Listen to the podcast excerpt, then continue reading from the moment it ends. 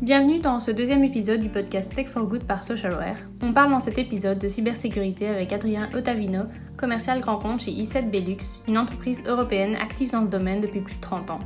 Cet épisode est divisé en trois sous-parties. Vous vous écoutez ici la troisième partie, un troisième niveau pour aller encore plus loin sur le sujet de la cybersécurité.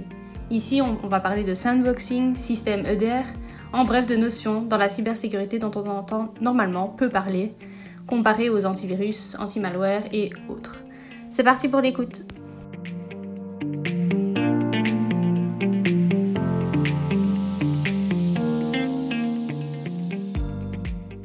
Jusque-là, tu nous as parlé de anti-malware, antivirus, gestionnaire de mot de passe, double authentification et j'en passe. Mais euh, ce n'est pas tout. Si on veut aller encore un cran plus loin, il existe également le sandboxing. Donc, euh, est-ce que tu peux préciser en quoi ça consiste?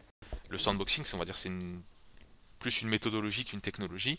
Mais l'idée c'est que euh, non, non, on va avoir en fait, on va répliquer euh, l'environnement du réseau qu'on a, un environnement des machines qu'on va avoir, mais on va le répliquer hors du réseau de manière générale. Souvent c'est dans un environnement virtuel et on va venir exécuter des euh, fichiers, des objets, on va dire, qui sont qui sont inconnus et pour lesquels la solution qui est déjà en place, la solution antivirus par exemple, n'a pas réussi à statuer.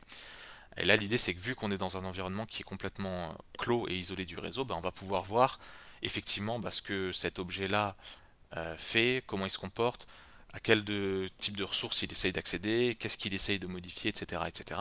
Et donc, ensuite, ça va permettre de prendre une décision justement au niveau du réseau réel et dire bah écoutez, ça c'est une menace, on va le bloquer, ou bah, ça c'est un objet sain, donc on va pouvoir le laisser passer. Finalement, l'une des dernières protections possibles pour une organisation, bah, ça va être le système EDR.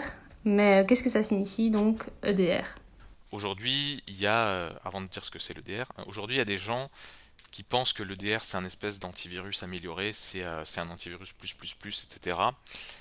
Euh, c'est pas du tout le cas.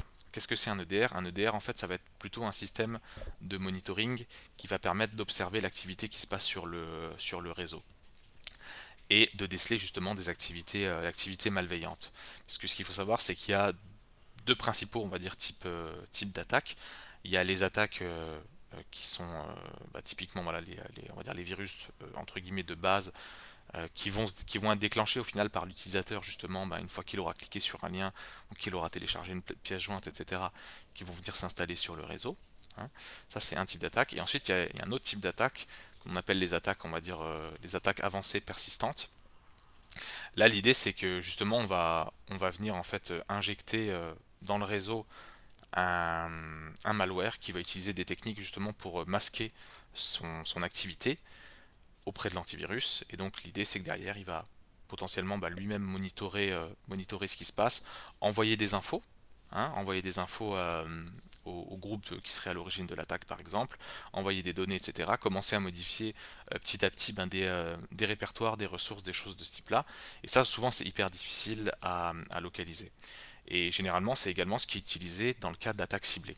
Et donc ces menaces avancées-là, on va pouvoir justement détecter leur, euh, leur activité via un système EDR, parce que ce système-là va, va monitorer justement l'ensemble des, euh, des de l'activité qui se passe sur, le, euh, sur les machines en fait, du, du parc, du réseau. Alors bien entendu, derrière, bah, ça nécessite effectivement des gens qui vont devoir analyser ces, ces données-là, qui vont devoir analyser ces informations et qui vont devoir les traiter pour dire ok ça c'est une, ça c'est une activité qui est, qui est saine, qui est, euh, qui est normale et qui n'est pas euh, qui n'est pas malveillante. Et après justement l'idée ça va être on va dire d'enlever ce bruit là et de faire sortir uniquement ben, les activités qui sont euh, inhabituelles potentiellement malveillantes et d'aller gratter un petit peu un petit peu ce qui se passe.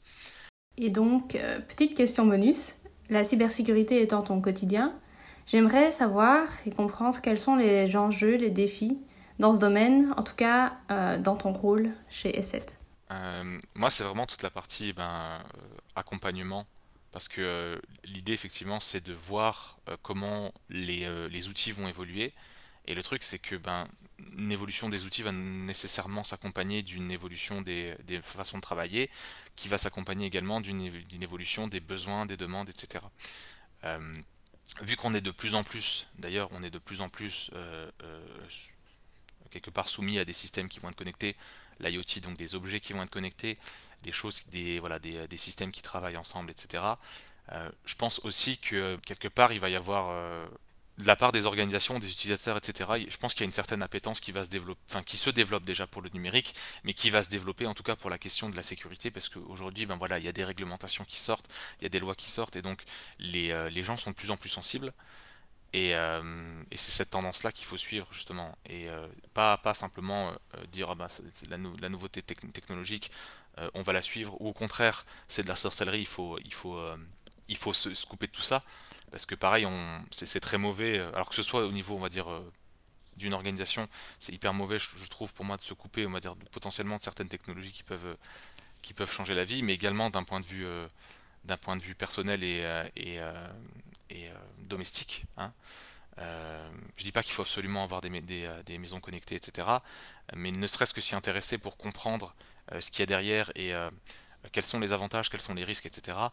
Euh, c'est voilà, pour moi c'est primordial et c'est ça qui m'intéresse. Et c'est euh, voir comment on va évoluer en allant dans cette direction-là et, euh, et voir comment les usages en fait justement vont évoluer parce que c'est pour, comme je dis, ben, l'utilisateur c'est le, le, maillon faible et donc moi c'est ce qui m'intéresse le plus, c'est le comportement utilisateur derrière, comment on va s'adapter à tel ou tel comportement, à ces évolutions-là et, et qu'est-ce qu'on va pouvoir justement mettre en place pour, pour continuer à sécuriser des utilisateurs au quotidien.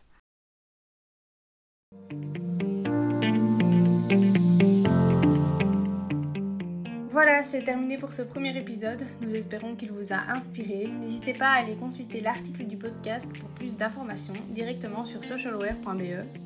Tech for Good, c'est un podcast proposé par Socialware ASBL. Écoutez nos prochains épisodes, abonnez-vous, partagez notre podcast. Merci pour votre écoute et à la prochaine.